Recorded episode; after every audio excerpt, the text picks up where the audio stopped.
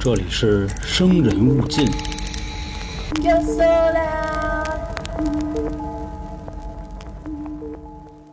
欢迎收听由春点为您带来的《生人勿近》，我是黄黄。其实今天这个事儿吧，我说起来啊，还是有一点压力啊，因为我相信喜欢这方面灵异故事啊、都市传说的朋友呢，至少有八成的人都在不同的地方听过、看过，甚至是给别人讲过这个故事。反正我们这波北京小孩儿吧，九零后啊，当然不算人家九五后。其实现在很多人说的九零后，实际上包括的是八五年到九五年之间。虽然那个时候我还很小啊，但是上小学的时候呢，谁都能提一嘴了。甚至有的人呢，他的爸妈都会讲这个故事，其目的就是为了不去香山那边玩，因为那会儿去一趟圆明园、香山啊，或者植物园什么的，确实挺远，而且特累。因为那会儿都是骑着二八大杠驮着，不像现在打车呀。地铁呀、公交啊，总之是应有尽有。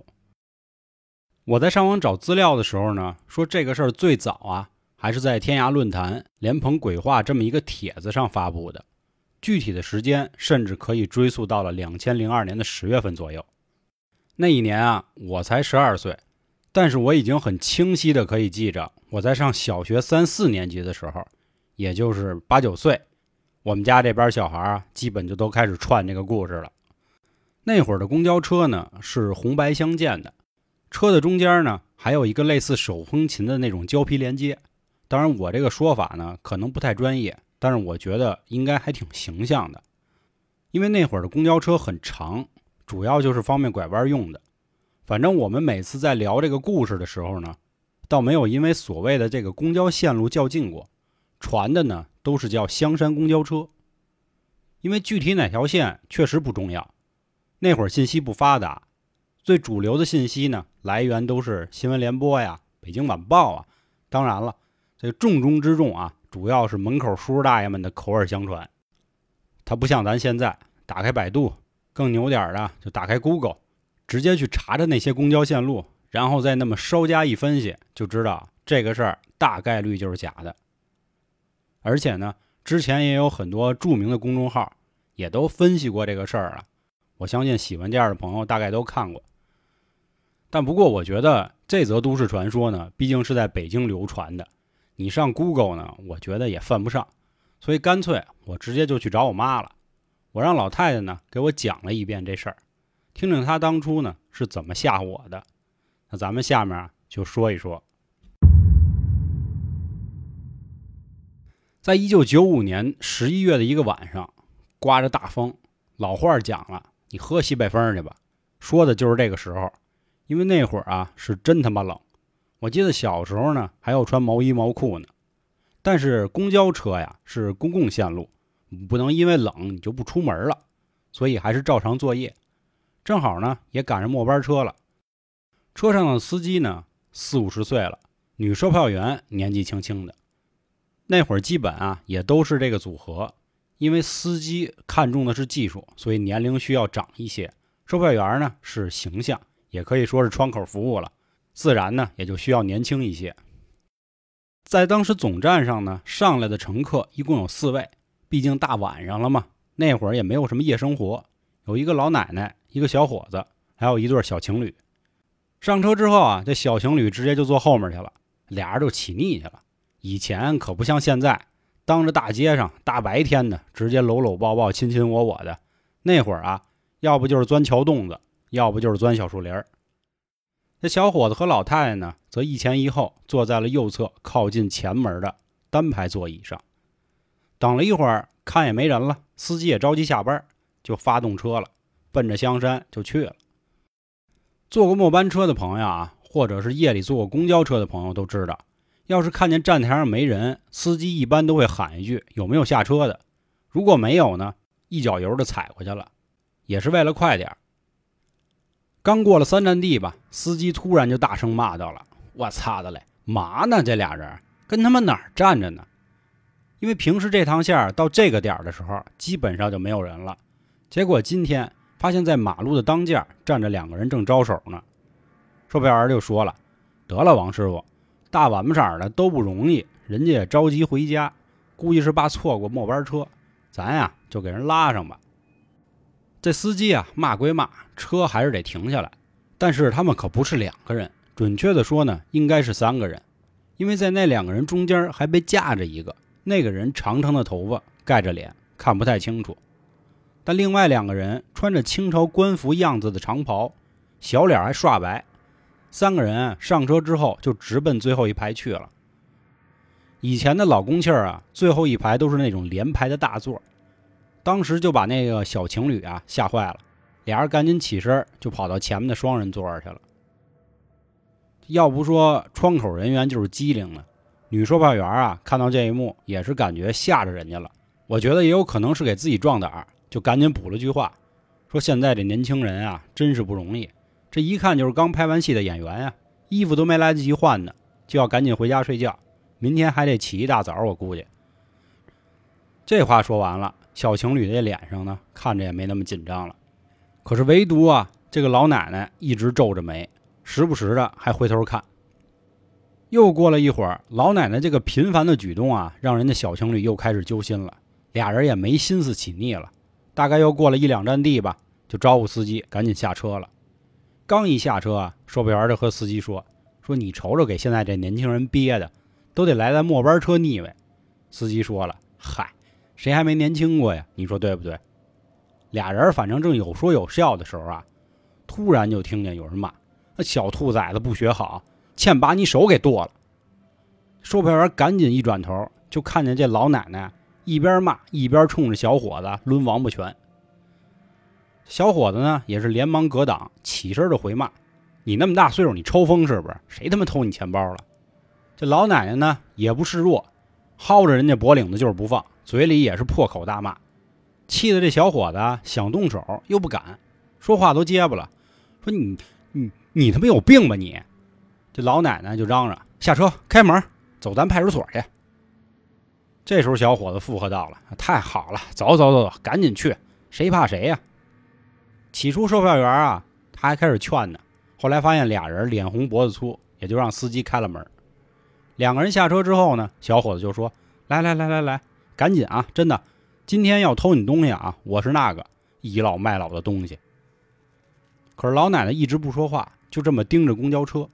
终于等到视线里看不见公交车的时候，老奶奶长叹了一口气，说：“小伙子，我真没别的意思，刚才那情况啊太危险了，我只能这样。”这小伙子就说了：“你丫是真有病吧？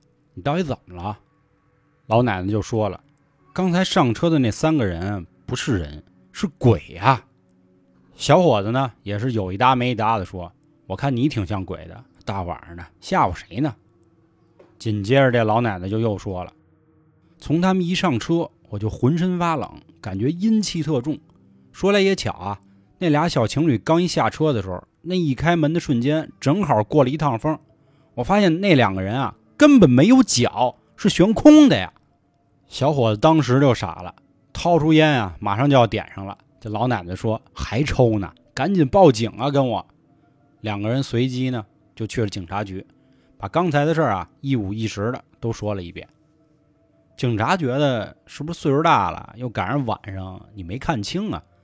但是老奶奶执意坚持，警察也没办法，说这么晚了，要不你们俩先在这过一宿。到了第二天早上，公交总站啊突然来报案了，说昨天晚上他们站末班车的司机和女售票员彻夜未归，就连车也失踪了。警察当时一机灵，立刻就把昨天晚上的小伙子跟老奶奶又给叫了过来，询问了当时的具体情况。听说当晚啊，北京晚报和北京新闻也迅速报道了这个事儿，并且也对小伙子和那个老奶奶做了现场的采访。到了第三天。密云警方接到一起报案，说在密云水库找到了一辆公交汽车。查看了新闻之后，发现正是失踪的香山公交车。这不了解北京的朋友啊，我跟大家说一句：这密云和香山啊，这俩地儿隔着一百多公里，是非常远。而且当时密云警方啊，对比了监控录像，发现这两天好像没有什么公交车开到过这儿。其次，他们发现，在当场已经侧翻的公交车的油箱里。根本就不是汽油，而是血。更让大家不解的是，在这个寒冷的十一月里啊，发现了三具已经严重腐烂的尸体，但是依稀可以看出是一个中年男子、年轻女子和一个头发很长的人。这个事儿曝光了之后呢，这小伙子特意拿着东西去看老奶奶，感谢他当初的救命之恩。老奶奶呢，也是邀请了小伙子，就来家里吃个便饭。饭桌上啊，小伙子就说：“要不说呢，这姜啊还是老的辣。要没您啊，我这小命估计没了。我觉得跟您特有缘，要不我认您一干奶奶得了。”这老奶奶也特别开心，说：“那好啊，那你一辈子都做我好孙子吧。”说完，这老奶奶咧开了嘴，露出了獠牙。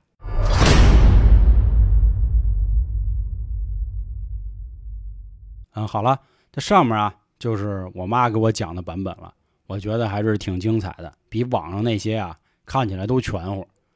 不过我们开头就说了啊，这则都市传说已经被证伪了，证据虽然单一，但是足以致命。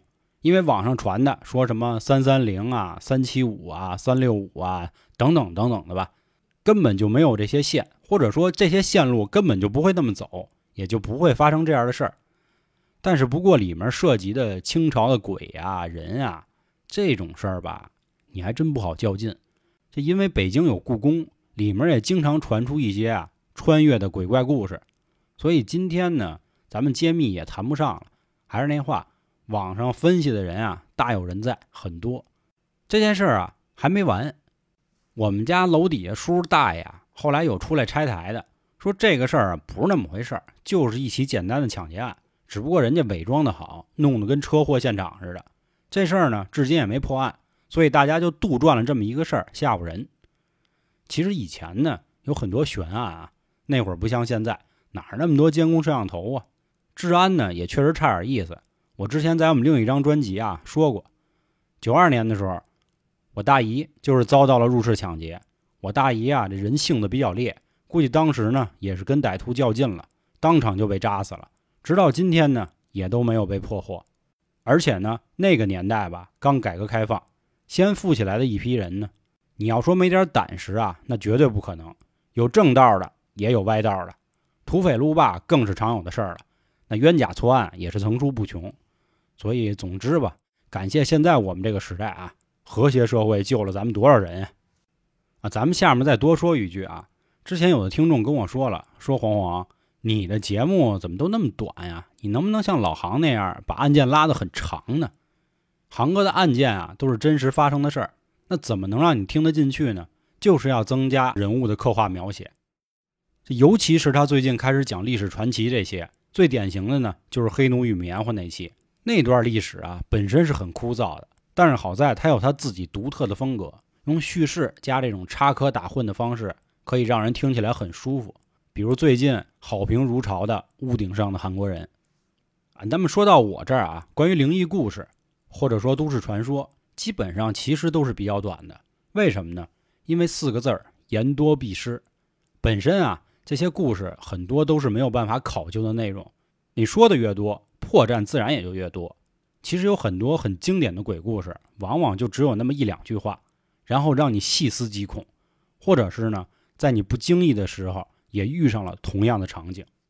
比如说啊，你正坐电梯呢，这电梯门一开，外面这人说了：“我操，这么多人呀，那我等下一趟吧。”再比如，你晚上出门打车，你刚一上车，司机就问你：“怎么着，哥俩哪儿去？”总之吧，等等等等，我觉得正是应了那句老话啊：“一寸长一寸强，一寸短一寸险。”这前两天啊，还有一个听众还跟我说呢，说他听完《瘦长鬼影》之后啊，做梦就老胡思乱想，因为他觉得这怪物啊，应该真的就存在。所以，总之这一类的灵异故事啊，它的后劲儿可能会更大一点。